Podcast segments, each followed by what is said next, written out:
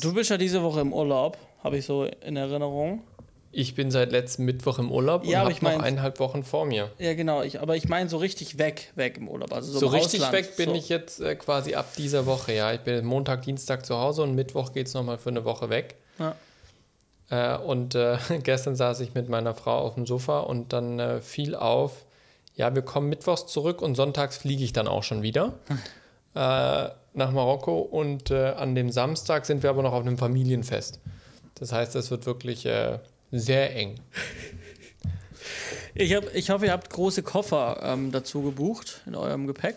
Natürlich. Sehr gut. Da ist dann Platz für mich noch oder irgendwo drin. Könnte man eventuell einrichten. Ich glaube, bloß die Gewichtsgrenzen wären dann schwierig. Mit 20 Kilo, glaube ich, kommt Ich das nicht so ganz hin. Zahl das Übergepäck. Sperrgepäck oder so. Äh, nee, ich hasse, also wenn ich dran denke, dass du jetzt in Urlaub äh, verschwindest, ich meine, ich, meiner ist ja gar nicht so lang her. Meiner ist ja ungefähr ein Monat. Richtig, richtig. Aber ich brauche ihn schon wieder. Oh. Und äh, da habe ich mir gedacht, so, ja, wenn du diese Woche in Urlaub gehst, dann frage ich doch einfach mal, ob da im Koffer irgendwo noch Platz ist und dann gehe ich einfach mit. Dann packe ich mich da rein und fertig Sehr gerne. Und dann, Sehr äh, gerne. Also, wir gehen in das gleiche Hotel wie beim letzten Mal, weil wir das ganz gut fanden. Ähm, ist, ist schön mit Strand und, und Pools und lecker essen und Seele baumeln lassen und chillen. Na, Und wenn, wenn, wenn du noch Action haben willst, kannst du eine Wüstensafari mit Quads machen. Oder wenn du noch Kultur haben willst, kannst du noch die Tempel angucken gehen. Aber das sind lange Tagestouren. ähm, äh, natürlich, komm mit. ja, ja. Nee, also äh, ich äh, freue mich von deinem, von der, ich, ich, ich, ich tue mich dann damit zufrieden geben, wenn du mir einfach erzählst, wie es war und dann, ähm, Ich kann dir ja mal ein Bild schicken. ja, schickst mir mal ein Bild oder ich meine, ich werde dann auch über die Social Media ein bisschen was sehen wahrscheinlich. Ja, wobei ich da gar nicht so viel Internet habe. Ich habe noch nicht mal Internet auf dem Zimmer. Achso. Ich habe nur Internet in der Lobby. Wir sind zwar wieder in dem Haupthaus wahrscheinlich, weil wir haben ein Familienzimmer und das ist immer im Haupthaus. Und äh, da ist unten die Lobby, wo es Internet gibt. Ah ja, okay. Aber ähm, normalerweise, äh, weißt du ja auch, meine Social Media Kanäle sind immer sehr geschäftslastig. Da findet man eigentlich nicht sehr viele private Dinge von mir. Ja. So ist es. Na, Was man schick's aber dem. Letzt Privates gefunden hat, war äh, Stories von unserem gemeinsamen Ausflug zum Champions for Charity Fußballspiel. Das stimmt. äh, Wir haben mal wieder Fußball geguckt und dann auch noch mit, äh, Prominent, mit Prominenz, nicht reiner Fußballprominenz, sondern ganz verschiedener äh, Prominenz, unter anderem ist aus dem Motorsport. Genau, von dem ist es nämlich initiiert, Champions for Charity, eine, ein Fußball, ein Charity-Fußballspiel ins Leben gerufen von Michael Schumacher tatsächlich. Ähm, weitergeführt jetzt von Mick Schumacher und dem ewigen Partner für dieses Projekt Dirk Nowitzki, eine deutsche Sportlegende. Ja. Und äh, entsprechend haben die aus ihrem äh, Freundeskreis, aber natürlich auch darüber hinaus sich Leute eingeladen, von DTM-Fahrern über den Formel-1-Boss, äh, aktive Bundesligaspieler, akt äh, ehemalige Fußballer, die mit dabei waren. Äh, ganz, ganz bunt gemischt. Timo Boll war mit dabei, Handballer waren mit dabei, Basketballer. Also sagen wir mal, die, die Sportelite Deutschlands, die es äh, aktuell noch spielt oder gespielt hat. Ja, und es war ja auch ganz, also klar, inhaltlich ganz spannend, ähm, auch mal zu sehen. So, ich meine, äh, wo, wo wir, glaube ich, sehr überrascht waren, dass äh, so kurz davor, dass, sie, dass die Sommerpause der Formel 1 zu Ende ist und, ähm, und äh, Se- Sebastian Vettel und Mick Schumacher dann am Wochenende irgendwie dann einen Tag später wieder schon an die Rennstrecke mussten nach Belgien. Richtig, ja. Ähm, haben die zwei, Mick und, und, und, und, und Sebastian Vettel, ganz schön Gas gegeben auf dem Feld. Ne? Die haben sich auch im Sturm Ja, richtig die- gegeben. Ja, ja, die sind auch von vorne bis hinten durchgespielt. Die wurden nicht eingewechselt, die ganze Zeit nicht und haben auch ganz gut Tore gemacht. Ja. Äh, Sie haben so ein bisschen was erzählt dann jetzt äh, bei den Interviews und ähm, äh, Sie haben schon gesagt, dass Sie beide ähm, schon auch den, den, den Muskelkater schon gespürt haben, weil das ist Naja, ein anderes, sicherlich. anderes Training, als, als was Sie sonst für die Formel 1 brauchen. Natürlich. Die Beine sind da eher äh, auf feinfühlige Bewegungen ausgelegt. Ja, und halt eher auf die, also auf die, nicht, nicht halt schnellen Sprint, sondern halt auf, Ja. auf lange Zeit, ne, auf, auf Kondition trainiert. Absolut. Und das ist dann natürlich dann schon, schon nochmal was anderes. Ähm, und wir waren Aber war, war schön. Ja, und wir waren sehr technisch interessiert, ne? Also es war dann, äh, welche Kamera, wo und wo, äh, wo der Kommentator und dann war das live Ja, auf das, dem einen Monitor. das fand ich ja tatsächlich ganz schön, dass Sport 1 seine Kommentatorenstelle nicht oben Ja, irgendwo hab ich- eingerichtet hat, sondern direkt quasi vor Das uns ich mir auch gedacht, so- Reihen unter so uns Tribüne. Das, audiotechnisch. das war schon schön. So audiotechnisch dachte ich, das auch schon spannend. Ja, und äh, was tatsächlich witzig war nachher bei der Nachspielzeit, das habe ich dir auch schon erzählt, dann gab es unten den Produktionsleiter vom Fernsehen und der hat dann dem Schiri einmal zugewunken, jetzt ist dann auch vorbei. aber der hat einfach äh, länger laufen lassen, der Schiri. genau, der hat laufen lassen und aber als der TV-Mensch äh, gewunken hat, war sofort die Pfeife im Mund und äh, das Spiel war vorbei. Ja. Also das ja, aber war, war, war sehr schön. Ja, auf jeden Fall. Ja. Und weißt du, was ich heute gemacht habe? Nee. Heute, bevor wir jetzt die Aufnahme gemacht haben, wir haben uns mal seit langem mal wieder Essen bestellt. Ah ja. Weil wir jetzt vor dem Urlaub einfach nicht mehr so viel offene und frische Sachen da haben. Dachten wir, ach komm, wir bestellen uns mal wieder Essen. Aber nicht nur, dass die, also wir haben Cheeseburger uns bestellt, mhm. weil wir das ganz gerne mal essen. Und hatten aber noch einen Prospekt von einem Lieferdienst da, da hat ein Cheeseburger mit Pommes 57 gekostet. Mhm. Als es geliefert wurde, habe ich dann das neue Prospekt bekommen, da stand dann plötzlich 59 drin. Spannend. Die haben einfach 2 Euro aufgeschlagen ähm, und dann war es noch nicht mal so Bombe. Also früher war das leckerer, haben wir wieder was gelernt, aber ja, aber war ich doch heute bezahlen müssen. Was, was war jetzt dein... Ja, ich musste mehr bezahlen. Okay. Klar, ich musste die 59 bezahlen. Ähm, und äh, wie gesagt, gelernt, dass es früher besser schmeckte. Mhm. Ich hätte, aber da kommt für mich wirklich auch mal so eine Rechtsfrage auf. Da könnte man mal so einem YouTube-Anwalt mal wieder schreiben, so einem Christian Solmecke. Was, wenn da, wenn es nicht, also da müsste ja dann sowas drinstehen wie, dass es befristet wäre, oder? So, also, wenn ich das habe, woher soll ich denn wissen, dass es, ich bestelle dann aufgrund dessen ruft er, also ich, ne, also woher soll das ich denn Das ist die Frage. Ich meine, die tun bei uns auch immer wieder die Prospekte austeilen. Es kann auch sein, dass wir mal eine neue Version einfach geflissentlich in den Müll geschmissen haben, weil wir dachten, naja, läuft schon, wir haben doch ja. ähm, schon welche. Aber ist tatsächlich, ich habe mich das auch gefragt, was wäre denn, wenn ich dem jetzt sage, bei mir steht aber 57 drin. Ja. Und äh, ich schwanke zwischen, ich hätte ja auch am Telefon fragen können wie viel kostet es denn? Weil ich habe ja quasi einen mündlichen, warte kurz, ich habe ja quasi äh, einen mündlichen Vertrag am Telefon abgeschlossen, ohne über den Preis zu sprechen. Mhm. Jetzt ist die Frage, wer hat das Problem? Ist es der Dienstleister, naja. der eine Informationspflicht hat, oder ist es der Kunde, der auch hätte fragen können? Wir werden es nicht herausfinden heute. Ähm, ich habe, aber witzigerweise habe ich mir gestern auch mal wieder was zu essen bestellt. Auch so. seit längerem. Ähm, und da habe ich direkt bei Lieferando in der App bestellt und da ist der Preis halt. Äh, ja, da siehst du den natürlich. Aber da kann ich auch direkt was, per Apple Pay bezahlen. Und äh, was gab es Gutes? Ich habe gestern einfach mir eine Pizza gegönnt, die ich nicht selber gebacken habe. so, das gab es bei dir wahrscheinlich auch schon lange nicht mehr. Das stimmt, ja. Ja, aber ich habe auf jeden Fall eingekauft gehabt. Also ich habe die Möglichkeit, Teig relativ schnell wieder zuzubereiten. Man braucht nur die Zeit, um dann die Pizza auch zu backen. Und das Wetter muss gerade wieder ein bisschen besser werden, dass es Spaß macht, auf der Terrasse zu sitzen. Ja, kann man auch innen essen, aber du, ja. Ja, aber man steht ja dann auch ganz gerne mal daneben und guckt zu, wie der Teig sich langsam bräunlich golden färbt. Das stimmt, das stimmt. Naja. So, jetzt schauen wir mal, dass wir hier mal äh, zu Potte kommen. Kilometer machen. Herzlich willkommen zur Folge 124 von Z-Funk 5. Mhm, das ist eine Zahl mehr als in der letzten Folge vor zwei Wochen. Und wir sind ja total froh, dass wir euch jetzt doch schon die Folge präsentieren können, weil wir es noch geschafft haben, vor deiner Abreise in den wohlverdienten äh, Fernurlaub ähm, die, äh, die Aufnahme noch schaffen, ne? Korrekt, so ist es. Und weißt du, was mir gerade auffällt? Wenn man die 1 mal 2 nimmt, kommt 2 raus. Und wenn man die 2 mal 2 nimmt, kommt 4 raus. Also haben wir eine wunderschöne Zahlenfolge heute bei uns. Da stecken äh, die äh, hier Illuminati und was es nicht alles gibt und ja. Alu-Firmen dahinter. Welche Zahl müsste als nächstes kommen? Wenn ihr es wisst, schreibt es uns gerne in die Kommentare. genau. Das fängt ja gut an heute. Johannes, was hast du die letzten Tage gemacht? Die letzte Aufnahme ist ja jetzt auch schon wieder gut anderthalb Wochen her. Ja. Ja, also ähm, während ich letztes Mal ein bisschen was erzählt habe, dass ich über für Daniel, für deine TV-Doku äh, gearbeitet habe, habe ich jetzt eigentlich die seit der letzten Aufnahme ähm, äh, ein anderes Projekt betreut. Ähm, auch eine Doku, eine Kino- und TV-Doku. Ähm, ich weiß nicht, ob ich davon irgendwie mal erzählt habe schon. Also mir hast du davon schon viel ja, erzählt, ja. aber ich weiß nur, dass es eine Doku ist. Ich weiß genau. nicht mal ein Thema oder so. Ja, ähm, ist, ist auch für mich schwierig, das Thema Gibt es ja auch bestimmt so äh, NGO oder wie das heißt. Nee, wie heißt das? NDAs, so rum, nicht NGO. NDAs. Ja, Darfst du alles auch gar nicht, also erzählen. Es, es, dreht sich um irgendeinen, um irgendeinen, kenne ich auch nicht, um irgendeinen Street-Fotograf.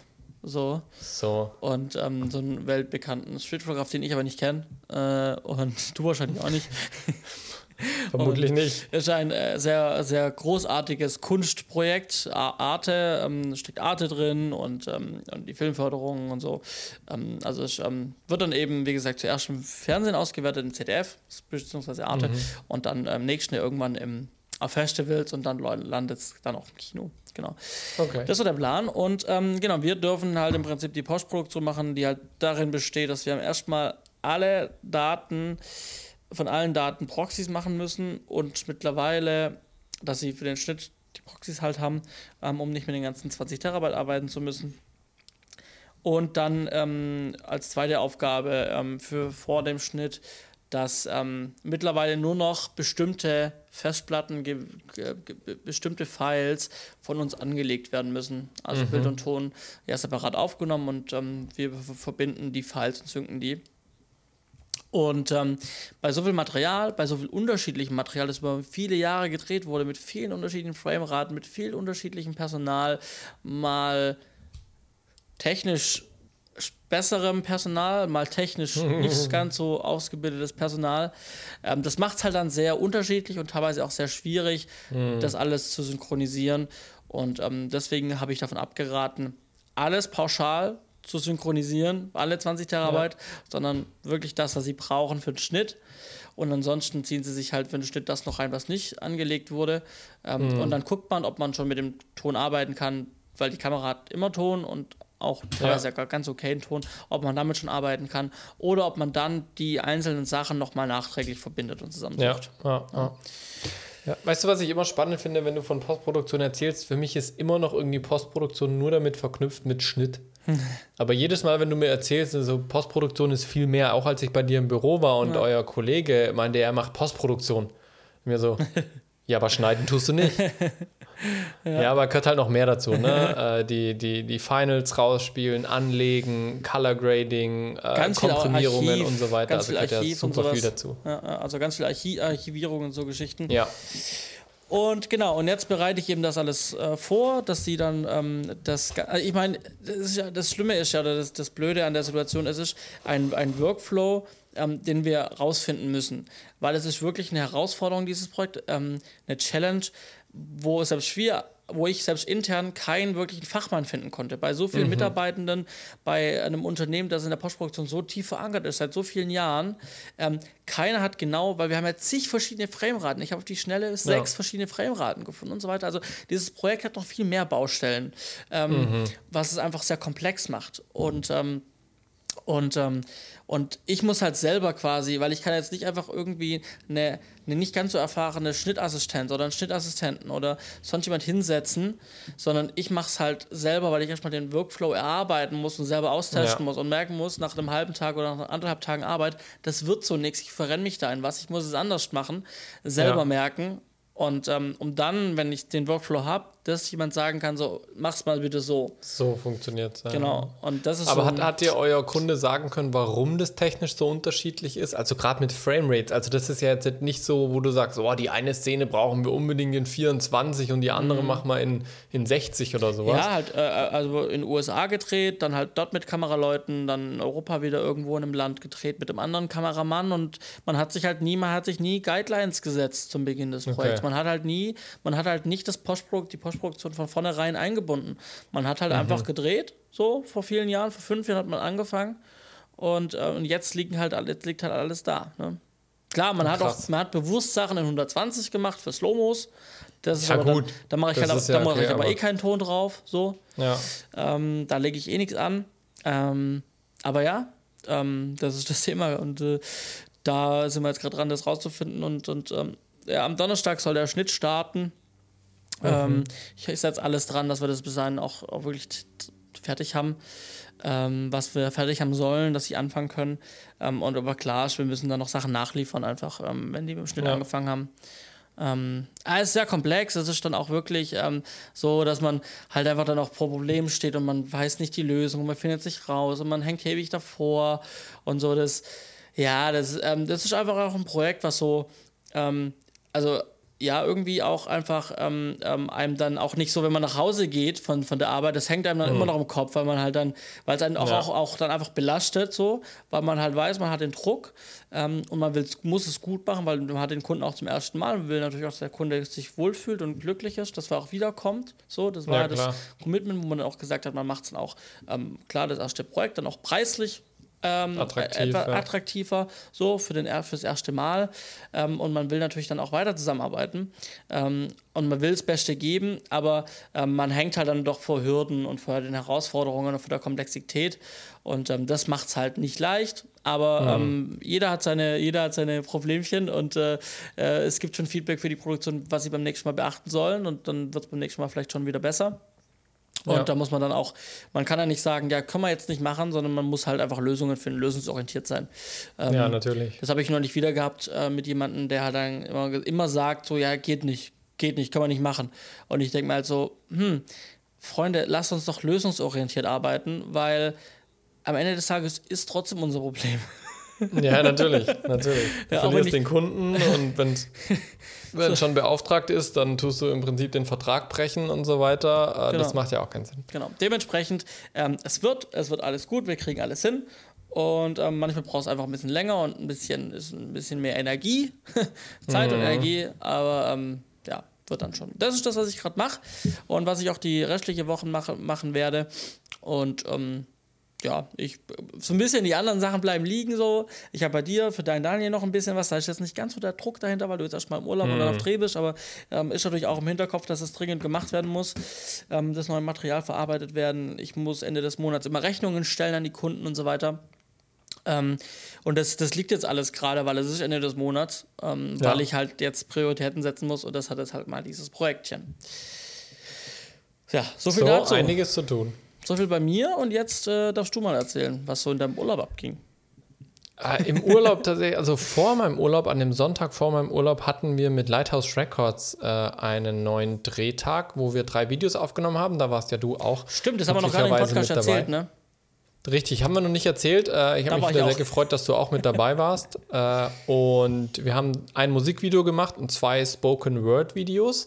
Alles an der gleichen Location war eine sehr coole Location. Ein altes äh, Kellergeschoss von einem Haus, was denkmalgeschützt ist, was gerade komplett kernsaniert wird. Und entsprechend war der Keller wirklich im Rohbau. Das heißt, aller Putz von den Wänden runter. Man hat die, die nackten Backsteine sozusagen gesehen.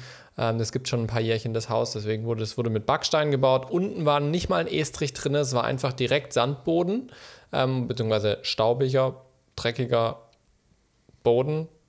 Ähm, genau, in, entsprechend hat es sehr gestaubt. Ähm, wir haben ein Klavier runtergeschafft, ein Upright Piano haben wir reingestellt äh, mit einer Sängerin und einem Pianisten und das andere war einfach Spoken Word, ein junger Mann, der dort äh, seine Stücke zum Besten gegeben hat. Und das Ganze habe ich dann auch im Prinzip schon recht schnell direkt im Anschluss per Post produziert. Ich warte jetzt gerade noch auf die Audiospuren von den zwei Poetry Slams, weil da noch Musik dazu fehlt. Und was da spannend war, wir hatten die Poetry Slams zuerst in der Woche davor im Studio aufgenommen, dass er quasi ja. nur noch als Playback das Ganze ähm, runterspulen müsste sozusagen. Aber weil das dann so schwierig war vom Timing her, haben wir uns kurzerhand dazu entschlossen, nochmal Audio-Equipment zu holen, was wir nicht dabei hatten, waren zum Glück nicht so weit weg, und dann nochmal quasi vor Ort eine Live-Aufnahme zu machen, sodass wir dann zwar nicht die Takes miteinander wirklich mischen konnten, aber wir hatten glücklicherweise vier Kameras, konnten vier Kameraeinstellungen parallel fahren und äh, dann eben die, so ein One-Take-Wonder im Prinzip machen. Ähm, ein Take, der halt passen muss und das haben wir auch hingekriegt, das habe ich jetzt schon per Post produziert, äh, warte noch auf die Audiospuren. Dann habe ich schon das ganze Marketingmaterial dazu gemacht, die ganzen Bilder, die wir haben wollen, die sind schon fertig, die Reels und so weiter ähm, für Social Media.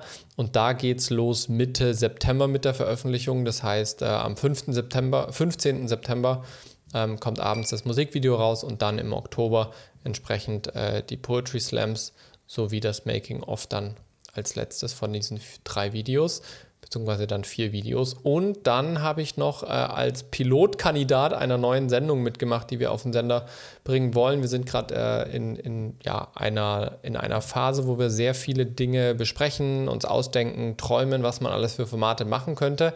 Und ein Format ist aber schon sehr konkret, und zwar geht es da um eine Quizshow. Das gibt, ist auch schon öffentlich, dass wir das machen wollen. Und da kann man sich auch be, äh, bewerben. Da wir ein christlicher Sender sind, haben wir uns entschieden, die Nische Bibelquiz auszufüllen, weil es da noch keine Konkurrenzsendungen gibt und wir ähm, da frohen Mutes sind, dass wir da auch eine, ein Publikum erreichen können. Und für den Piloten, der wirklich noch ohne, ohne wirkliche Kulisse war und so weiter, sondern wirklich nur Spielmodus testen, Moderationen testen, äh, Timing testen, Kameraeinstellungen antesten, was braucht man, wie funktioniert das, wie sind die Abläufe in der Regie mit den ganzen Grafiken und so weiter. Das Ganze haben wir durchgespielt anhand einer Sendung. Das war äh, sehr, sehr spannend. Ich wurde auch gezielt angefragt, ob ich da dabei sein möchte. Zum einen eben aus der Kandidatensicht, aber halt auch, weil ich quasi als außenstehender Fernsehmacher in dieses Projekt reinkomme, als Kandidat und einfach nochmal Feedback geben kann, was läuft flüssig, wo gibt es vielleicht noch Baustellen ähm, was braucht vielleicht mehr Zeit, was ist von der Wirkung her gerade noch nicht so da, weil ich eben nicht nur als Kandidat aus dem christlichen Bereich da eben auch Antworten geben konnte, sondern eben auch halt als Fernsehmacher wirklich äh, konstruktives Feedback zum, zur Sendung an sich, zur Machart der Sendung, zur Dramaturgie der Sendung und so weiter. Ähm, und äh, das war ganz cool. Im November ist der zweite Pilot, da werde ich auch nochmal dabei sein und dann entsprechend äh, die, die Fortschritte ähm, ja, testen und da dann auch nochmal Feedback geben. Das war soweit äh, das, was ich bis zu meinem Urlaub gemacht habe, beziehungsweise jetzt noch während dem Urlaub für Lighthouse Records. Und am Mittwoch geht es dann, äh, wie gesagt, erstmal in den Urlaub. Dann komme ich die Woche danach am 7.9. wieder zurück. Und am 11.9. fliegen wir dann schon weiter für die große Daniel-Sendereihe nach Marokko, wo jetzt hoffentlich alles steht. Ich bin sehr, sehr gespannt. Also Kommunikation mit den Marokkanern war spannend, weil sie einfach nicht so viel reden. Ich habe vollstes Vertrauen, dass das funktionieren wird, weil der gute Mann macht auch Hollywood-Filme, ähm, dieser Producer, mit dem wir das machen. Und ich glaube, das ist der Grund, warum er mit uns nicht so viel redet, weil gerade brutal viel in Marokko gedreht wird und wir halt eine ver vergleichsweise kleine Nummer sind und äh, entsprechend wir da eben ja mit weniger Aufwand für ihn zu handeln sind. Auch wenn wir als Deutsche immer gern über alles Bescheid wissen würden, was läuft wie genau und hier und da und schieß mich tot. Er hat unsere Flugdaten, wir wissen, dass ein Hotel für uns gebucht ist, es gibt einen Zeitplan, entsprechend wird das alles funktionieren und wir müssen nur schauen, dass wir unsere Sachen hinkriegen und der Producer wird sich um den Rest kümmern. Das hat beim Location Scouting auch schon geklappt. Bin ich schon sehr gespannt. Und, oh, siehst du, ich könnte noch eine Sache erklären, aber vielleicht, da brauche ich ein bisschen mehr Zeit mit dieser Kanä-Geschichte. Ähm, die die erzähle ich vielleicht beim nächsten Mal dann. Ja, du bist so schnell drüber gegangen. Ich hätte nämlich noch mal zu diesem, zu diesem, bei dem, äh, als wir den Poetry Slam aufgenommen haben, ja. an dem Sonntag, ähm, das war auch für mich ein Learning. Also, ich habe das ja auch noch nie gemacht. Äh, mhm. und, und das ist halt die Erkenntnis. Ähm, aber klar, ich habe das, als, als, als, als wir das abgespielt haben, das, das Playback quasi, und er dann mhm. schon sich so ein bisschen warm gemacht hat, da ja. habe ich schon sehr schnell und ihr ja auch sehr schnell die Vermutung realisiert, ja. dass das eigentlich auch nicht gehen kann, weil so ein Poetry Slam ja. oder es lebt ja davon, von der Dynamik, von der Kraft und ich, ich steigere mich da rein. Richtig. Und von diesen sehr gezielten Sprechpausen. Richtig. Und der von der richtig. Betonung. Und das muss einfach unheimlich schwierig sein, das nochmal zu treffen. Ja, vor allem eben, weil die Sache ist, je nachdem, was für eine Art von Poetry Slam du machst. Natürlich gibt es die komplett 100% einstudierten mhm, Poetry Slams, ja. die wie eine Show abgefahren werden, gar keine Frage. Die sind jedes Mal exakt gleich. Aber das ist nicht die Art von Poetry Slam, die unser Künstler macht, sondern unser Künstler, der hat seinen Text und der tut quasi in dem Moment seine Emotionen reinlegen. Und da kann halt mal sein, dass der, der erste Teil des Poetry Slams ist bei der Performance jetzt der wichtigere, wo er mehr Emotionen reinlegt und beim anderen kann es eher das letzte Drittel sein, wo er nochmal richtig ja. Gas gibt. Ähm, das haben wir auch bei dem zweiten Poetry Slam ähm, gemerkt, wo er gesagt hat, okay, für den letzten Take, wenn wir jetzt schon einen haben, für den letzten Take, ich würde einfach nochmal was ganz Neues probieren. ja. ja. so. Äh, und der Take ist es jetzt am Ende auch geworden, weil der ist super geworden. Aber das ist halt, du kriegst dann wirklich nochmal ein anderes Stimmungsbild, so ja, mit ja. einer anderen Energie, eine andere Geschwindigkeit. Ähm, und das wirklich dann so eins zu eins ja, nachzubilden, mhm. das ist schon Extrem schwierig. Gerade wie du gesagt hast, mit diesen Pausen. Ne? Ja, ja. Ähm, da betonst du was, dann redest du ein bisschen schneller und dann machst du die Pause, aber dann weißt du nicht, weil es ist ja nicht auf, äh, auf Klick genau. oder sowas. Ne? Also wenn du halt Musik hast, die kannst du auf Klick machen und dann läuft das, dann hast du einen Takt. Ähm, Ich meine, das wäre was, was man, was, was man natürlich hätte probieren und planen können. Ob, ob's, das hat er auch gesagt, vielleicht wird es mit einem mit einem mit einem Beat, also mit einer mit einem Ja. Takt funktionieren, dass er auf dem Ohr irgendwie einen Takt hätte oder sowas. Ja, Vielleicht, aber auch das hätte man ja Ja. probieren müssen. Und ich glaube, dass man dann halt nochmal Tonequipment geholt hat und es dann nochmal ähm, vor Ort quasi live abgenommen hat. Ähm, war wahrscheinlich jetzt dann, ihr werdet es in der Postproduktion sehen, wie es im Sound ist. Nee, das Aber war definitiv besser. Lösung. Auch der Sound ist völlig in Ordnung. Dadurch, dass wir keine so glatten Wände hatten, Ja. Ähm, ist, ist das in Ordnung. Es halt ein bisschen, aber das verspielt sich mit der Musik. Wir können auch ein bisschen was in der Post-Pro richten. Ähm, das ist so an sich kein Problem. Ähm, man, man muss ja auch noch den anderen Faktor zu, äh, hinzunehmen, dass wir tatsächlich zwei Poetry Slams machen, hat sich ja erst im Prinzip am Donnerstag davor entschieden.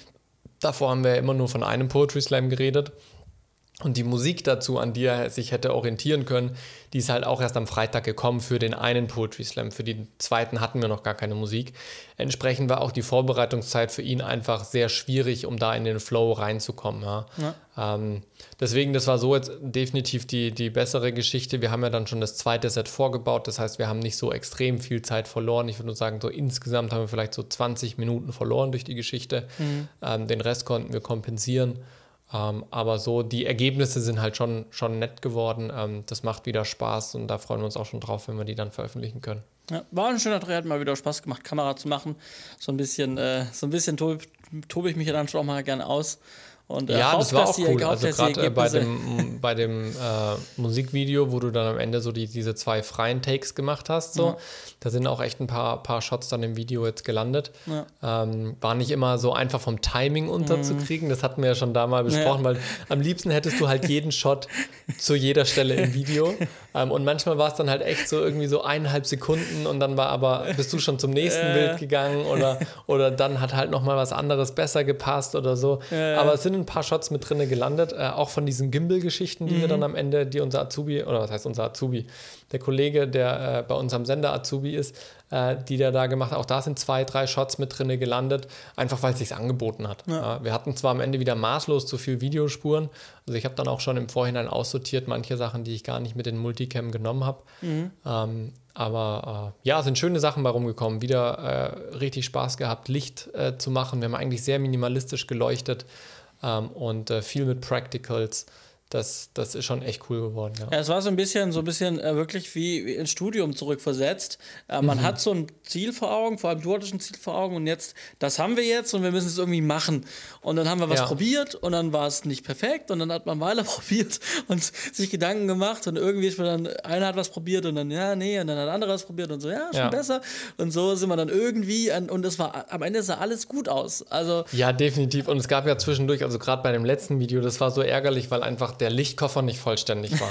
da haben einfach Folien gefehlt. Und ich habe nicht extra nochmal überall im Detail reingeguckt und nochmal Folien eingepackt, weil ich dachte, es wird schon laufen. So viel Folien werden wir schon nicht brauchen. Und dann hat am Ende Folien gefehlt, keine CTBs dabei gehabt. Und dann standen wir halt da ohne, ohne äh, die 600 und die, und die äh, 300er Ari weil wir halt kein CT, CTB hatten. Ne?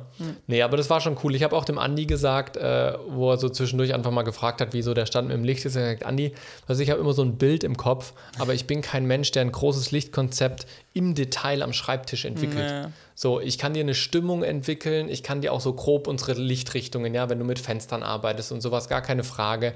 Ähm, aber welche Lampe ich jetzt exakt wo hinstelle, ähm, hat sich bei mir bisher jetzt in meiner, in meiner beruflichen Laufbahn noch nicht so entwickelt, dass ich jetzt am Schreibtisch sage, da will ich eine ARI 300 und hier will ich eine 4,5 kW HMI-Lampe haben.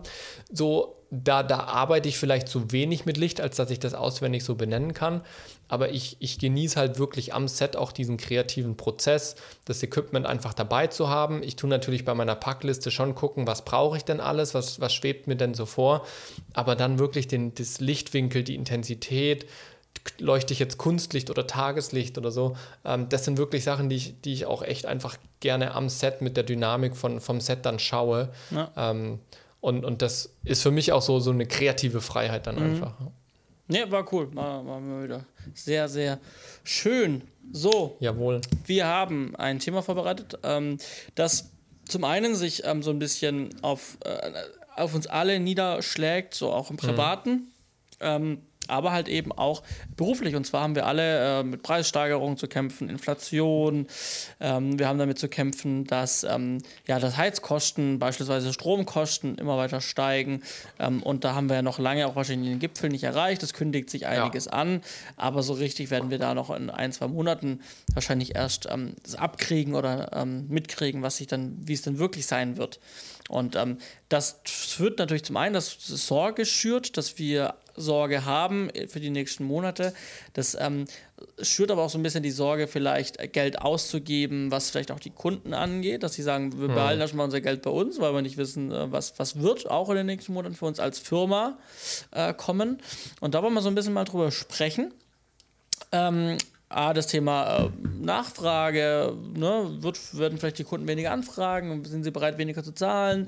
Ähm, Inflation, alle erhöhen die Preise, sollten wir auch die Preise erhöhen? Haben wir die Preise? Mhm. Habt ihr auch, könnt uns auch gerne dann schreiben, wenn ihr sagt, ja klar, haben wir uns auf die Inflation, haben wir uns der Inflation ein Stück weit angepasst und haben da auch ähm, äh, die Preise irgendwie verändert entsprechend. Ähm, schreibt uns das gerne. Genau, aber ähm, haben sich die Preise verändert? Sollten wir die Preise verändern und wo kann man denn ansetzen und wie kann man das auch argumentieren dem Kunden gegenüber? Ne? Ja, auf jeden Fall. Also die, die, die Frage ist ja so, sind wir durch Corona nicht eigentlich schon krisenerprobt? Ist das jetzt nur noch eigentlich eine Wiederholung?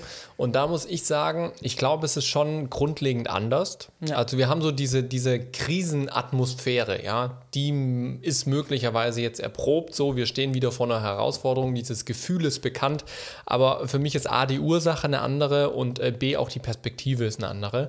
Ähm, wenn wir uns äh, zurückerinnern an Corona, das ging ja quasi von jetzt auf gleich, gab es diesen Lockdown, man stand ja. plötzlich da, hätte eigentlich arbeiten können, man hatte Aufträge, ähm, es war alles wunderbar, die Preise haben gepasst, sage ich mal, aber du durftest nicht arbeiten. Ja. Jetzt aktuell haben wir eine andere Situation, dass jeder arbeiten darf. Jeder kann arbeiten von den Fähigkeiten her.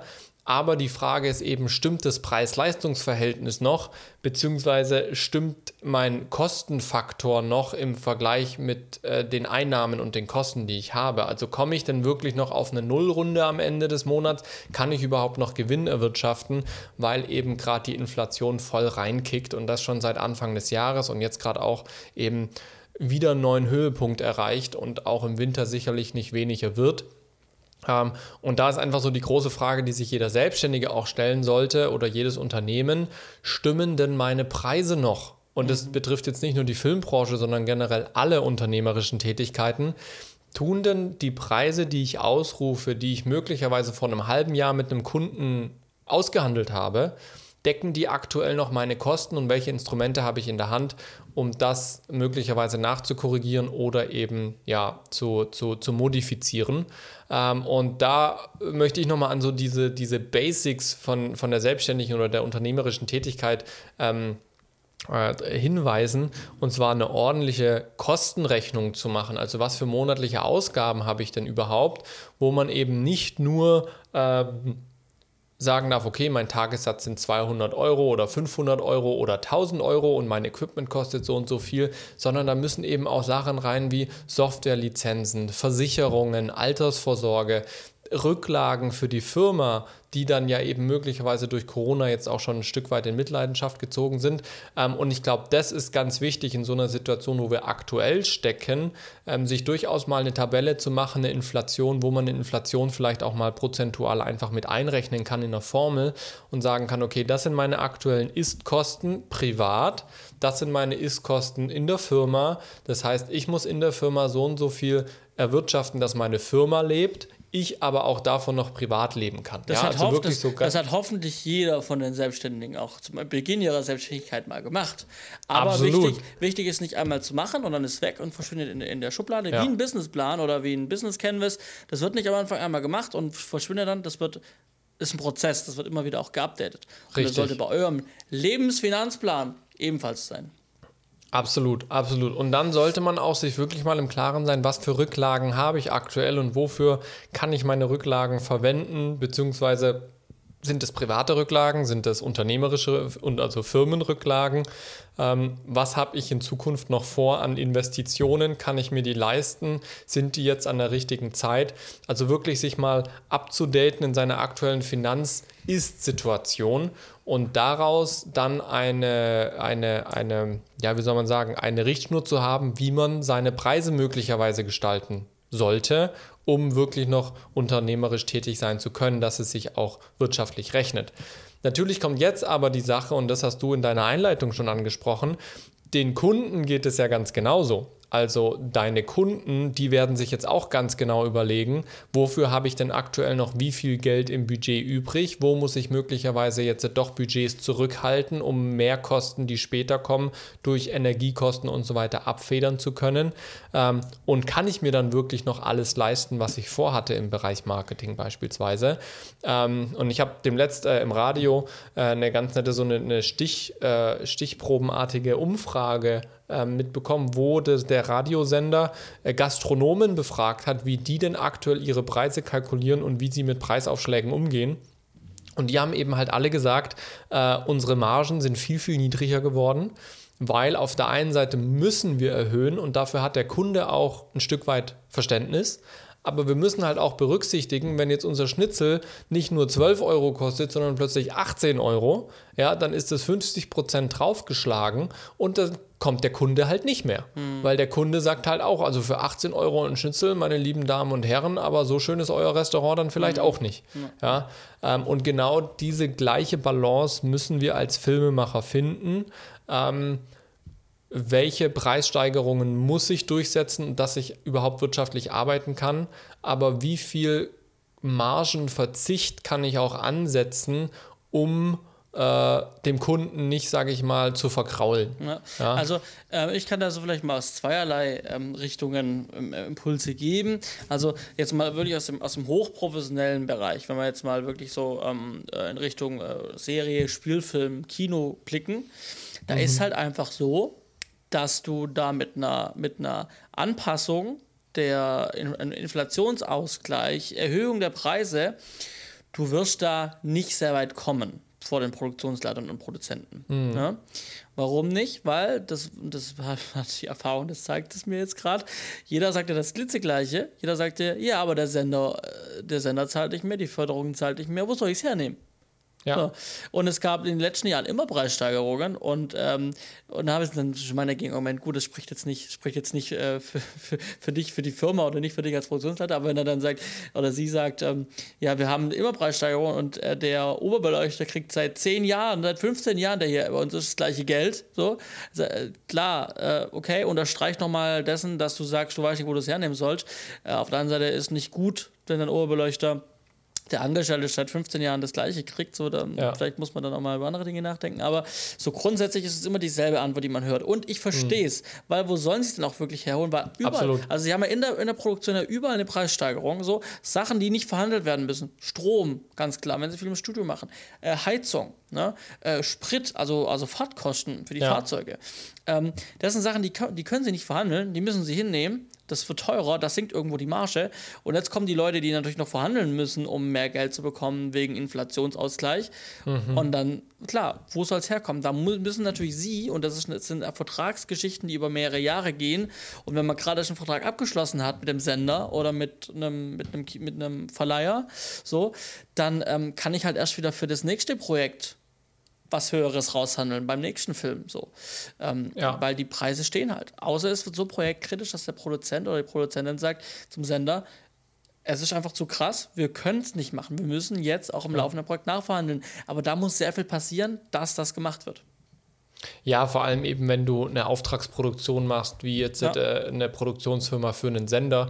Ja. Ähm, wir haben jetzt bei uns, bei unserer großen Daniel-Sendereihe, äh, ähnliche Problematik. Wir gehen ja ins Ausland und der Wechselkurs Euro zur äh, äh ausländischen Währung Shekel in Israel ist einfach im letzten Jahr um minus 12 Prozent abgekackt. Ja. Also der Deutsch, der, der, der Euro ist einfach 12,5 Prozent weniger wert wie noch letztes Jahr, als wir die ganzen Kalkulationen gemacht haben. Ja?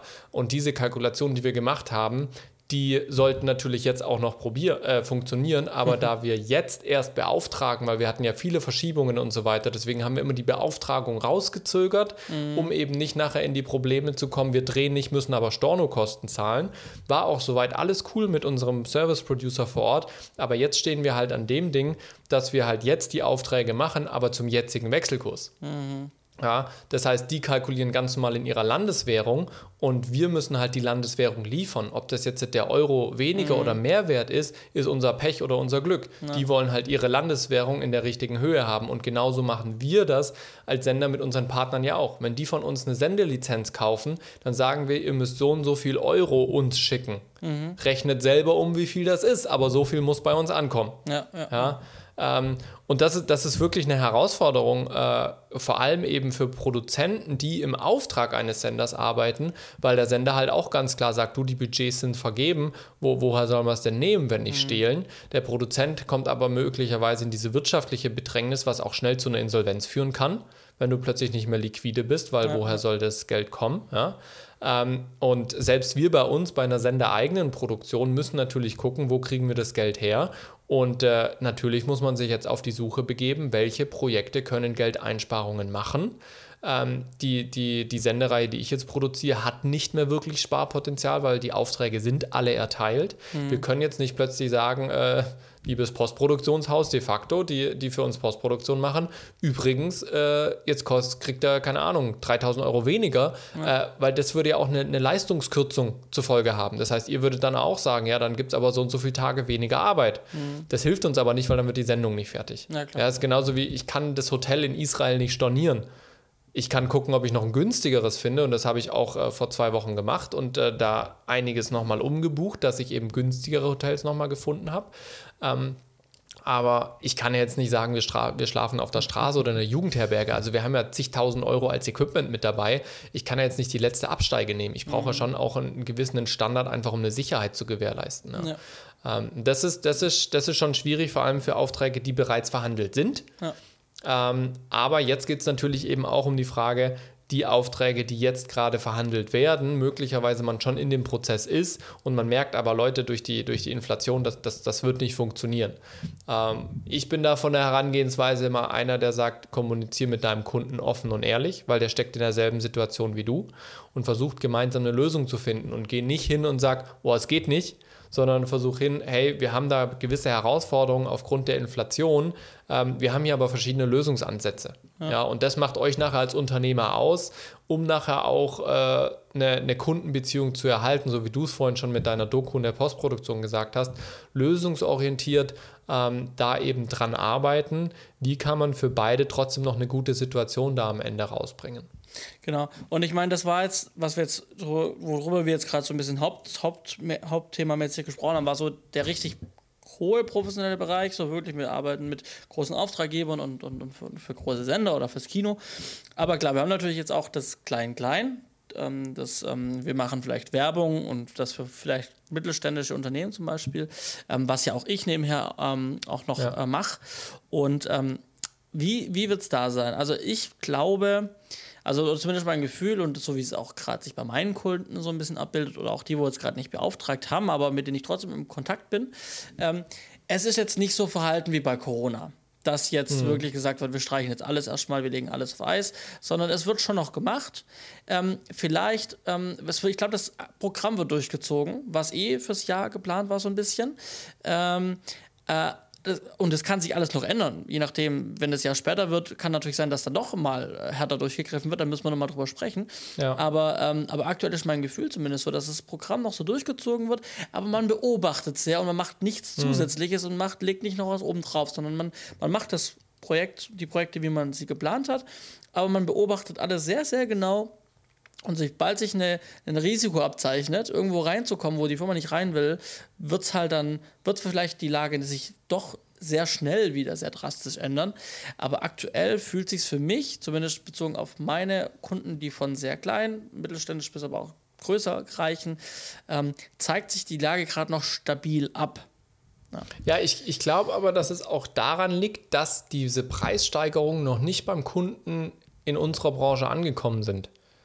Mhm. Und, und das, das, das mache ich daran fest, dass es in jeglichen Gruppen, wo ich drinne bin, auf Social Media, die mit Filmemacher zu tun hat, das Thema Inflation und Preiserhöhungen habe ich noch nicht einmal in dem Ausmaß äh, gesehen und gelesen, als dass ich sage, okay, da ist jetzt eine größere Menge, die da wirklich drüber nachdenkt und sich ernsthaft damit beschäftigt. Mhm, ja. Und das, das habe ich das Gefühl, und das merke ich bei mir selber auch. Ich lese zwar von der Inflation und ich handle auch entsprechend, dass ich mir jetzt nicht mehr jeden Luxus leiste, in Anführungsstrichen. Ja. Ich lebe jetzt sowieso kein Luxusleben, aber ich überlege mir jetzt diesmal zweimal, brauche ich das jetzt oder ist es nur nice to have so, ja. Mhm. Ähm, aber ich lebe noch mein Leben relativ normal weiter. Mhm. Ja, auch, auch was jetzt die Energie angeht, so. Ähm, Vielleicht, weil wir es tatsächlich noch nicht schwarz und weiß auf unseren Abrechnungen gesehen haben. Ich meine, bei uns hat sich jetzt der monatliche Abschlag nicht erhöht, zum Beispiel was Gas angeht, weil das läuft alles über unseren Vermieter.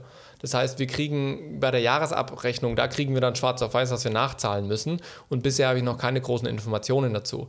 Mhm. Ähm, aber auch andere Geschichten, die ich jetzt privat beim Einkaufen merke, ähm, bis sich jetzt durchgesetzt hat, dass eine Milch plötzlich 30 Cent teurer geworden ist, der Liter bis sich das im Kopf dahingehend weiter spiegelt, dass ich vielleicht meinen Tagessatz und meine, meine Einnahmen in der Selbstständigkeit erhöhen muss. Ich glaube, das ist nochmal ein Schritt, der noch nicht bei allzu vielen durchgedrungen ist, weil ich weiß nicht genau warum, vielleicht weil es nicht bewusst ist oder man sich so ein bisschen verdrängt oder sowas. Ähm, aber das ist, glaube ich, mit ein Grund, warum gerade bei den, bei den äh, Solo-Selbstständigen und bei den mittelständischen Unternehmen noch viel weiterläuft. Ja, ich habe demnächst auch eine Anfrage bekommen ähm, für ein Projekt, wo ich mir dachte, okay, krass, dass ihr das jetzt noch macht so ähm, und dafür jetzt gerade noch so viel Geld ausgeben wollt, äh, war ich überrascht. Ja? Mhm. Ähm, aber die sagen halt auch, naja, ist doch alles noch normal. Mhm. Ja, und ich meine, wenn man jetzt drüber nachdenkt, Inflation hin und her, ähm, man überlegt sich jetzt, ob man ähm, die Preise erhöhen sollte oder nicht. Ich sag mal so, meine Einschätzung, bei meinen Kunden hat sich jetzt noch, also ich habe noch nie erlebt, dass mein Kunde ähm, oder ein Kunde von mir Preise zwischen Projekten und Angeboten jemals verglichen hat. Da, mhm. da, also da bin ich selber so, ich habe sogar in meinem, also ich habe zwar so gewisse Sachen, die sind einfach fix, die sind immer gleich, das sind dann immer, was kriegt das Personal, so, das ist aktuell eigentlich immer, immer der gleiche Rahmen. Ähm, äh, für den Drehtag äh, und ich habe immer, wenn klar ist, ich habe drei Leute dabei, dann ist klar, welcher Preis ist so. Aber ich glaube, das hat er noch nie so miteinander verglichen, weil dann ist mal doch bloß zwei Leute dabei, dann bin ich mal doch allein, dann ist ein anderer Tagespreis, dann sind mal vier Leute dabei. So, ähm, und ich kann mir auch nicht vorstellen, dass besonders, also es wird schon geben, aber dass alle Einkäufer oder alle, alle Unternehmen, äh, oftmals hat es ja in diesen kleineren Unternehmen jetzt keinen richtigen Einkäufer, sondern macht es halt irgendwie mhm. doch der Geschäftsführer, Chef selber, ähm, der dann sagt, ja, ich brauche einen Film, mach mal jetzt bitte. Ähm, und auch wenn er dann öfter schon beauftragt hat, also wenn man jetzt davon ausgeht, man würde jetzt auch wirklich nur in Inflationshöhe den Satz erhöhen, mhm. dann ist ja faktisch das jetzt auch nicht die Welt. Also klar, 10% bei 1000 Euro sind immer noch 100 Euro. Hm. Wenn ich mich nicht verrechnet habe, ne? Ist ja ziemlich easy. Ja, ja. So, ja. Also, und, ähm, und dementsprechend, ähm, ja, klar, 100 Euro sind 100 Euro. Und wenn es vorher 100, äh, 1000, 1000 kosten würde, jetzt kostet 1100, so, dann ähm, kann das dem einen oder anderen, wenn er wirklich dann die Preise miteinander vergleichen würde von den Sachen, die ich schon gemacht habe, ähm, würde das schon au vielleicht auffallen, wenn die Projekte vergleichbar sind in irgendeiner Form und die einzelnen Positionen vielleicht vergleichbar sind. Ja. Ähm, aber, oder was ich zum Beispiel auch mache, ähm, das habe ich auch über die Zeit gelernt, mein Kunde kriegt ein Angebot ohne Einzelpreise. Mhm. Also die, die Einzelpositionen sind aufgelistet und es gibt eine Endsumme. Aber wenn ich nicht darum gebeten werde, schreibe ich keine äh, Einzelpreise ja. hin pro Position. So. Ähm, das mache ich mittlerweile so hat sich bisher auch noch keiner darüber beklagt. So, es wurde mal gefragt, so, ah ja, das sind ja gar keine Einzelpreise. Dann sage ich, ja, äh, wenn du sie haben willst, kann dir auch meine Preisliste schicken, da kannst du sie auch zusammenrechnen. Und dann war schon so, ja, nee, brauche ich nicht.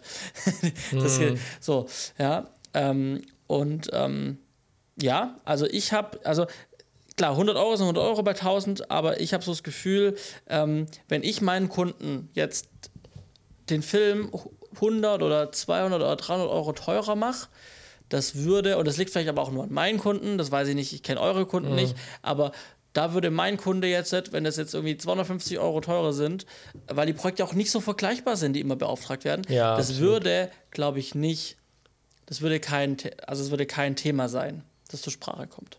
Ja, und deswegen, deswegen würde ich äh, auch alle, die uns zuhören, äh, ermutigen, einfach nochmal so eine Kostenaufstellung zu machen und dann einfach auch mutig sein und die Preise mal erhöhen. Natürlich nicht jetzt in Massen mit 50 Prozent aufschlagen nee. oder sowas, aber so wie es halt realistisch man ist. Man kann es ja dann auch braucht. Man, man kann es ja, wenn man es wirklich ehrlich macht und sagt, okay, ich hau jetzt halt dann mal nicht am Ende pauschal 10% auf alles drauf, sondern ja. ich mache halt auf wirklich die Einzelpositionen, auf das, was die Leute genau. kriegen, das, was äh, mir ich, äh, der Sprit mehr kostet, das, was mich mein Auto genau. mehr kostet, anyways, äh, mache ich wirklich jetzt irgendwie halt um die Inflationsrate etwas teurer.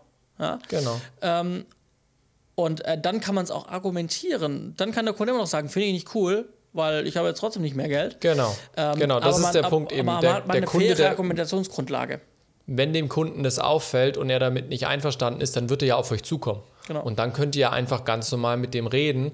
Ähm, deswegen, da möchte ich euch einfach äh, in dem Fall Mut zusprechen. Traut euch, äh, das, das wirklich auch zu machen. Bringt euch selbst nicht in eine wirtschaftliche Schieflage, nur um es dem Kunden recht zu machen, weil davon habt ihr am Ende nichts. Ähm, vielleicht noch ein kleiner Hinweis. Äh, es gibt ja jetzt diese Energiepauschale, mhm. Energieentlastungspauschale oder wie die heißt, mit 300 Euro für jeden Berufstätigen und Angestellten, ähm, der einen Arbeitsvertrag hat. Das gilt auch für Selbstständige. Ähm, da gibt es allerdings einen, einen, Workaround sozusagen, weil das da nicht über euren Lohnzettel in, im Monat September äh, passieren wird, sondern ihr könnt quasi diese 300 Euro bei eurer nächsten Einkommenssteuervorauszahlung abziehen und die wird dann quasi am Ende mit äh, aufgerechnet, sodass ihr davon dann auch profitieren könnt. Das heißt, macht euch da auf jeden Fall nochmal schlau. Ich habe jetzt leider keine rechtssicheren Informationen für den Workflow. Das macht einfach ähm, euren Steuerberater, den ihr mit Sicherheit auch alle habt. Richtig, Zwinker richtig. Smiley, oder holt euch ein. oder ruft mal bei eurem netten Finanzamtbeamten äh, an. Die sind nämlich ähm, netter, als man denkt. Definitiv, definitiv. Vor allem Informationen geben die immer gerne raus, dass man alles richtig versteuert und so weiter und so fort. Ähm, das gibt es auf jeden Fall, äh, kann helfen. Ähm, macht auf jeden Fall Sinn, sich darum zu kümmern. Alles in allem, es ist eine tricky Situation, in der wir aktuell stecken, nicht nur beruflich, auch privat. Ich glaube, das merkt jeder. Es ist, es ist eine große Unsicherheit da, was jetzt genau alles an Kosten auf einen zukommt. Ähm, aber äh, befasst euch damit. Lauft nicht weg davor, befasst euch damit, macht euch äh, klar, was für Kosten habt ihr, was braucht ihr für Einnahmen. Nur so könnt ihr dann auch langfristig äh, euer Unternehmen auf ein solides Fundament stellen. Mhm. So ist es. Also, wir haben ein paar Kurznews vorbereitet und äh, bei, dem, bei der ersten Kurznews, da geht es um ein neues DJI-Produkt. Wer hätte das gedacht? Ich habe Gefühl, wir müssten mal eine Übung machen. In jeder dritten Show haben wir eine Neuerung von DJI. Wir hatten es vorher von den Drohnen, von den Mavics und Minis Richtig. und Pros. Und dann hast du angefangen, ja, aber ist jetzt die Zweier, ist die 2 Mini, ist die 3 ja. drei Mini, drei Pro Mini, was weiß ich.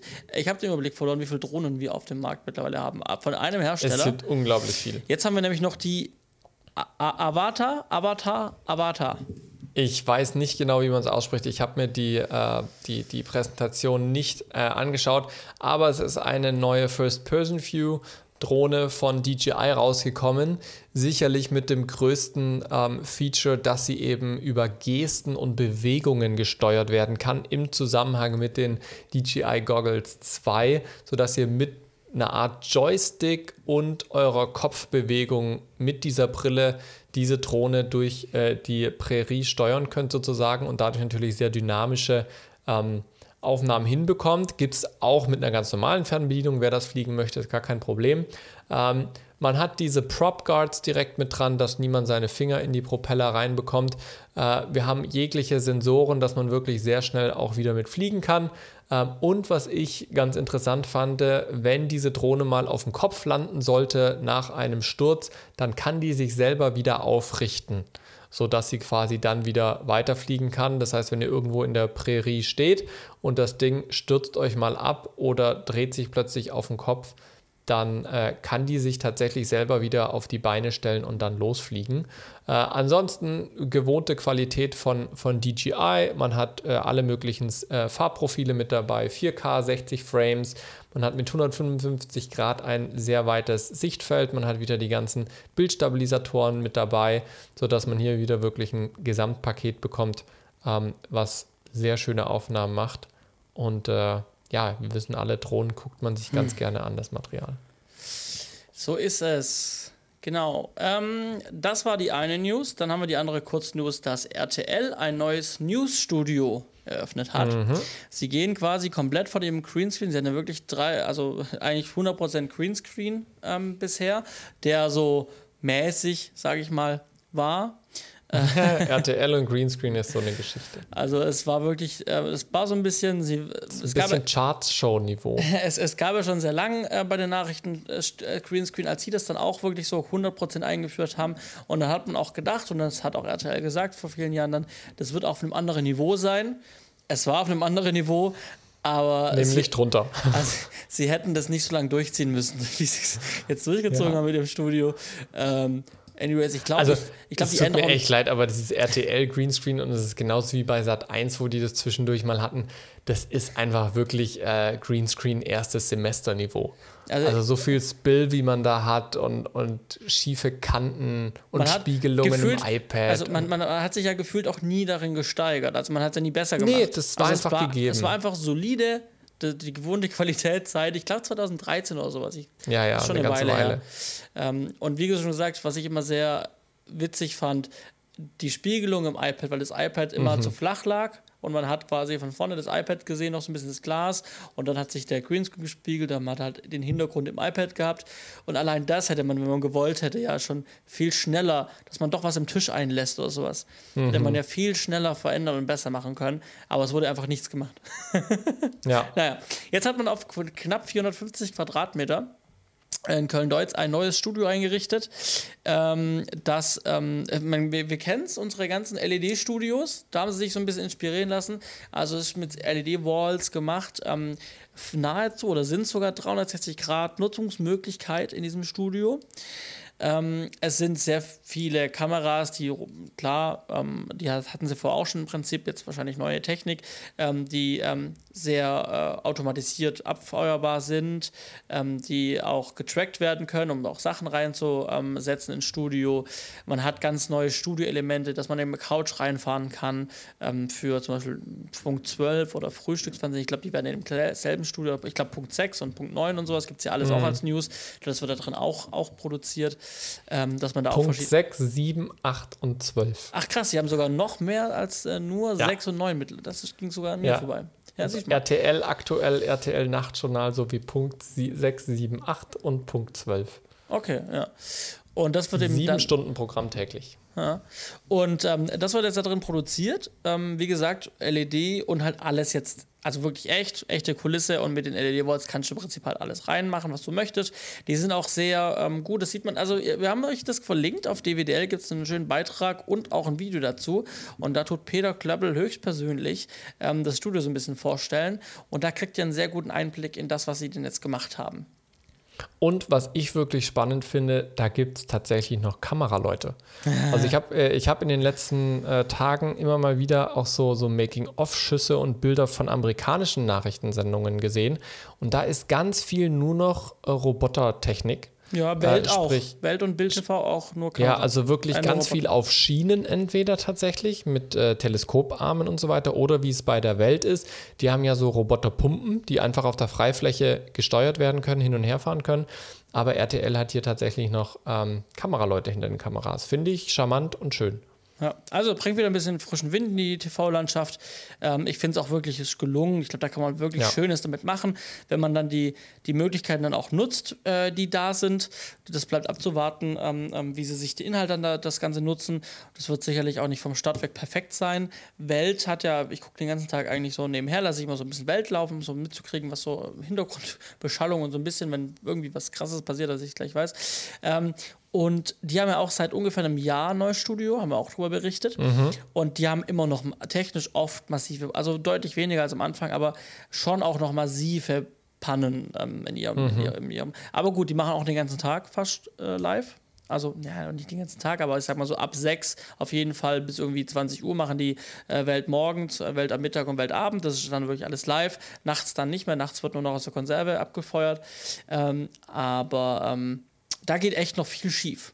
Also gerade wenn man hm. so, so oft guckt äh, und man dann auch weiß und man kennt dann auch die Tücken, man weiß manchmal, geht es diesmal gut und nach einem Jahr sollten so ein paar Kinderkrankheiten, die irgendwie oft passieren, irgendwann ja auch mal ausgebügelt sein. mal gucken, ja, wie lange es dauert.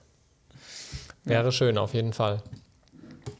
Gut, wir haben noch ein, äh, eine Kurznews für alle Apple-Jünger, denn ein neues Apple-Event kündigt sich an am 7. September. Es wird natürlich das neue iPhone erwartet, aber es gibt ja auch immer wieder Gerüchte über die Brille von Apple, ähm, wo es vielleicht erste Ankündigungen geben könnte. Es verdichtet sich Hinweise mit Markeneintragungen und so weiter. Und natürlich gibt ein echter Apple-Jünger nie die Hoffnung für das für, für the next big thing mhm. ähm, auf. Das heißt, jeder wartet auf eine Überraschung. Mal gucken, ob dieses Jahr was Überraschendes dabei ist. Ich sage ehrlich, mir würde schon USB-C reichen. ich mein, das ist tatsächlich die Frage, ob sie das jetzt schon bringen, weil sie müssen es ja jetzt für Europa so oder so machen. Ja, oder ähm, sie schaffen den Ladeport halt wirklich ab und machen es nur noch über, ihren, Über, über Fast Charging. Ich lege mein Handy halt auf. Oh, das fände ich aber halt für, für die Datenübertragung Tja, echt das ist tricky, auch nicht dafür, der, ist auch nicht der optimale Weg. Ja, weil dafür brauchen sie irgendwas. Alles nur drahtlos. Also bin ich persönlich kein Fan von. Mhm. Äh, auch bei uns in der Branche alles ja. drahtlos ist nicht immer die beste. Ne? Ja, ja. Nee, aber definitiv. Bin gespannt. iOS 16 äh, sollte ja dann kurz danach auch, also am 7., genau das gesagt, am 7.9. die Präsentation. iOS 16 gibt es ja schon bekannt, was es da für Neuerungen gibt. Sollte dann mhm. kurz danach auch ähm, dann für alle ähm, ausgerollt werden, wo ich mich so ein bisschen, ich habe es noch nicht, früher war ich so ein richtiger Beta-Fanboy, wo ich mir jede ja, Beta ich geholt habe. Äh, mittlerweile ist mir total egal, ich warte einfach dann, wenn es für alle rauskommt und ich habe den ganz normal. Ähm, genau, aber freue mich dann so ein bisschen auf den neuen Lockscreen, den man selber designen kann. Ähm, auch die kleinen Dinge freuen aber nicht von genügen einem schon, so wie bei USB-C genügen würde. Aber ich weiß gar nicht. Also, ich sag mal so, ich bin ja nicht mehr in dem, dass ich jedes Jahr ein neues iPhone brauche. Und ich bin ja auch ernsthaft im Überlegen. Also, jetzt habe ich das iPhone 12 Pro. Jetzt kommt mhm. das iPhone 14 und 14 Pro. Das heißt, ich hätte jetzt zwei Jahre das iPhone 12 Pro. Eigentlich wäre jetzt so eine, wieder mal, wo ich sage, auch eine vernünftige Zeit, wo man sich überlegen kann, ein neues Smartphone zu holen. Was ist denn dein 12 Pro jetzt noch wert? Keine Ahnung. Ich Weil ich muss ehrlich sagen, ich habe ja das SE zweite Generation. Ja. Ähm, und hatte mir dem Netz auch mal überlegt, weil ich doch jetzt diese ganzen Reels mache und so weiter, ob ja. ich mir mal nicht noch ein größeres hole, einfach mit mehr Speicherplatz, weil ja. ich habe nur die kleinste Variante mir damals geholt. Hab's dann aber auch gelassen, weil ich mir gesagt habe, das Handy läuft noch und ich krieg halt nichts mehr dafür. Mhm. Also ich krieg noch irgendwie vielleicht 80, 90 Euro für mein iPhone SE. Äh, dafür jetzt ein neues Handy kaufen, das Ding ist jetzt auch erst, glaube ich, zweieinhalb oder drei Jahre alt sehe ich persönlich jetzt nicht ein. Ja, für mich ist er ein Gebrauchsgegenstand. Dementsprechend, ähm, das Display ist, hat jetzt keine riesen Risse, aber schon sehr tief und viele Kratzer. Ähm, und auch sonst. Keine Schutzfolie drauf. Natürlich nicht. Es ist ein, ich, ja, ich kaufe ja ein teures Gerät, ähm, weil es schön ist. Dass ich mache weder eine Hülle drum, noch eine, irgendeine Folie, die mir das, die Farben verunstaltet oder du die Schärfe krass. nimmt. Deswegen, ähm, nee, deswegen sieht es so aus, wie es aussieht. Es sieht noch okay aus, auf jeden Fall, ohne, ohne großen kaputt, kaputten Sachen. Wobei da muss man ein bisschen drüber schleifen über das Glas und dann geht's wieder. Dass irgendwas an der Kamera ist, aber das ist nicht im Bild. Ah, nee, war nur Dreck. Okay, auf jeden Fall überlege ich mir ernsthaft sogar das iPhone 12 Pro jetzt sogar noch mal länger zu behalten, ein drittes Jahr. Ähm, ja, und ähm, nicht direkt. Spart Geld. Es spart unheimlich viel Geld, vor allem sollen die iPhones jetzt auch teurer werden. Ja, das Einzige, was ich mir überlege, ist tatsächlich äh, zurzeit immer mal wieder, weil doch alle meine Computer jetzt abgeschrieben sind, ob ich mir nicht mal einen neuen Computer kaufen muss, dass ich wieder was zum Abschreiben habe. Aber ja, das sind äh, steuerrechtliche Gründe, über die wir gerne ein anderes Mal reden. Kommen wir zu den Picks. Johannes, was hast du mitgebracht? Ich habe es letztes Mal auch schon kurz in der Pre-Show erwähnt. Ich habe jetzt bin umgestiegen vom Kistenschleppen zum SodaStream, ähm, habe den SodaStream Duo mir gekauft. Ähm, die Werbung hat gewirkt, ne? Vom Kistenschleppen zum SodaStream. Ja, deswegen, deswegen habe ich es gesagt, weil ich so ein kleiner Werbefan bin und die Werbetexte auswendig kenne alle. alle. Ähm, genau, es hat sich jetzt nichts verschlechtert, verbessert seit zwei Wochen. Ich nutze es noch genauso. Ich finde es total cool. Ähm, es nimmt auch so ein bisschen den Gedanke wirklich, oh, ich muss Wasser kaufen oder nicht. Ähm, und ähm, also es ist schon ein Mehrwert auf jeden Fall für meinen Haushalt. Ähm, und ähm, habe jetzt aber gesehen, es gibt jetzt auf Amazon ein Bundle, das ich nicht, das ich nicht kaufen konnte, weil es das Bundle da nicht gab. Ich habe das Bundle für knapp 100 Euro gekauft gehabt bei mir, mhm. also 99 Euro. Und ähm, da war eine Glasflasche dabei. Und jetzt gibt es dieses Bundle, also diese, diesen SodaStream Duo, wo Literflaschen reinpassen. Mhm. Und dann gibt es das Ganze auf Amazon, habe ich gesehen, für 135, für 137 Euro. Ähm, gibt es das Ganze mit zwei Glasflaschen und zwei Plastikflaschen. Also es sind tatsächlich vier Flaschen dabei. Ich glaube, eine Flasche kostet so um die 15 Euro. Also man ist da schon auch äh, preislich wirklich doch deutlich besser gestellt, als das jetzt bei mir der Fall war. Ähm, ich habe es halt, wie gesagt, erst jetzt gesehen. Ich weiß nicht, wie lange es das Angebot schon gibt und wie lange es noch gilt. Aber könnt ihr mal vorbeischauen, wenn ihr euch einen Soda-Stream anschaffen wollt. Ähm, habt ihr gleich eine Gasflasche dabei. Ähm, zweimal Glas und zweimal Plastik. Und ich habe auf jeden Fall Glasflaschen nachgekauft, weil die braucht man. Also man mit einer Flasche für Haushalt zu zweit so ein bisschen ähm, ist schon mit einer Flasche. Da musst du halt immer wieder aufsprudeln. Ähm, so kannst du quasi auch eine mit einem Apfelsaft machen, mit einem Apfelsaftsirup mhm. und eine mit einem normalen Wasser oder im Kühlschrank beide lassen. Und du kannst dann auch die Wahl. Ähm, ansonsten ist halt immer mit einer schon eng. Ja, also so in dem Mandel könnt ihr mal vorbeischauen. Ich habe es euch in den Show Notes verlinkt. Dann mal ran an die Flaschen. Yes. Ich werde äh, folgendes picken und zwar habe ich mir im Zuge meiner ganzen Reel-Tätigkeiten und so weiter mal einen Handyhalter fürs Stativ äh, gekauft. Ich hole den jetzt gerade mal, dann kann ich ihn nämlich erklären, während ich ihn in der Hand habe. Und das ist nämlich ein ganz cooles Ding, weil den kann ich über eine Schraube sowohl horizontal als auch vertikal machen und auch an zwei verschiedenen Stellen an meinem Stativ festschrauben über die 1 Viertel Zoll Gewinde. Und es ist nicht nur mit einer Federung, dass ich mein Handy reinspanne, sondern es ist tatsächlich über den Schraubmechanismus, der aber nicht schwergängig ist, sondern wirklich sehr leicht funktioniert. Aber ich habe da ein bisschen mehr Vertrauen rein als in, in diese ganzen Federungen. Da ist mir irgendwann mal so eine Feder rausfatzt. Ähm, und was natürlich ist jetzt nicht nur für Reels oder sowas, sondern man kann auch das Ding einfach mal ganz easy irgendwo hinmachen und schnell einen Zeitraffer machen und muss das Handy nicht irgendwo mit Geldbeutel oder sonst irgendwas äh, positionieren, dass es auch ja stehen bleibt und sich irgendwelche Sachen zum Anlehnen suchen, sondern wirklich einen, einen ganz einfachen Handyhalter, ähm, den es auch in der Größe für, für äh, Tablets gibt. Den habe ich euch heute gepickt und verlinkt. Vielleicht hat ja der ein oder andere auch da Bedarf und ist schon auf der Suche. Deswegen die Empfehlung von meiner Seite. Hast du dir den, äh, den ähm, Clip von Manfrotto angeguckt gehabt mal? Den habe ich mir auch angeguckt, der war mir aber zu teuer. Ah ja, ja, vielleicht, äh, okay, ähm, aber nur ein Ticken, weil und vor allem ist er jetzt gerade reduziert und kostet genauso viel wie der andere. nee, aber, das ist möglich. Aber tatsächlich, aber ähm, ich sehe. Ich habe den jetzt auch schon zwei Wochen. Aber ich sehe bei deinem, ähm, also dein hat auf jeden Fall einen Mehrwert im Vergleich zu dem von Manfrotto, ähm, weil du den, du kannst den ja ähm, über diesen Drehmechanismus. Ich kann ihn drehen, genau. Genau. Ähm, und ähm, bei dem anderen, bei dem Manfrotto, ich kann den tatsächlich auch nur in einer also ich kann den auch in beiden Richtungen auf die Kamera, aufs Stativ schrauben, ja. aber ähm, ich kann es nicht, ähm, nicht variabel. Ich muss mich das, entscheiden. Das war nämlich eine Sache. Ich hatte, ich hatte den von Manfrotto mir nämlich nochmal angeguckt, weil da war auch so ein kleines äh, Stativchen mit dabei und so einem Kugelkopf mhm. und so weiter. Und das fand ich total äh, spannend, aber es ging halt echt nur in eine, in eine Richtung. Und ja. damit war halt für mich das Ding raus, weil für mich war klar, es muss hochkant und quer drauf sein. Und äh, ich habe geschaut, das ist zwar so ein Plastikbomber hier, ja. ähm, aber der macht wirklich einen recht hochwertigen Eindruck. Ja. Nee, also da, ähm, das ist auch ein schönes Teil. Aber klar, ich meine, das von Manfrotto ist jetzt auch nicht hochwertiger, das ist halt auch aus Plastik, ne? Also da ist nichts aus Metall oder so. Ja. Äh, schenkt sich das nicht. Äh, gut, dass es da an der Stelle auch noch andere Alternativen gibt. Korrekt, so ist es. Wir sagen vielen Dank. Wir sagen Dankeschön und auf Wiedersehen. Schauen Sie mal wieder rein. Ein bisschen Spaß muss sein. Und ich weiß jetzt nicht, wie, Schon ich, darauf, spät geworden. Weiß nicht, wie ich damit drauf gekommen bin. Aber wir wünschen euch, glaube ich, eine schöne Zeit. Schön, dass ihr dabei wart. Und dir einen Jawohl, schönen Urlaub, ja. Simon. Bis, Dankeschön, Dankeschön. Bis zum nächsten Mal. Tschüssi.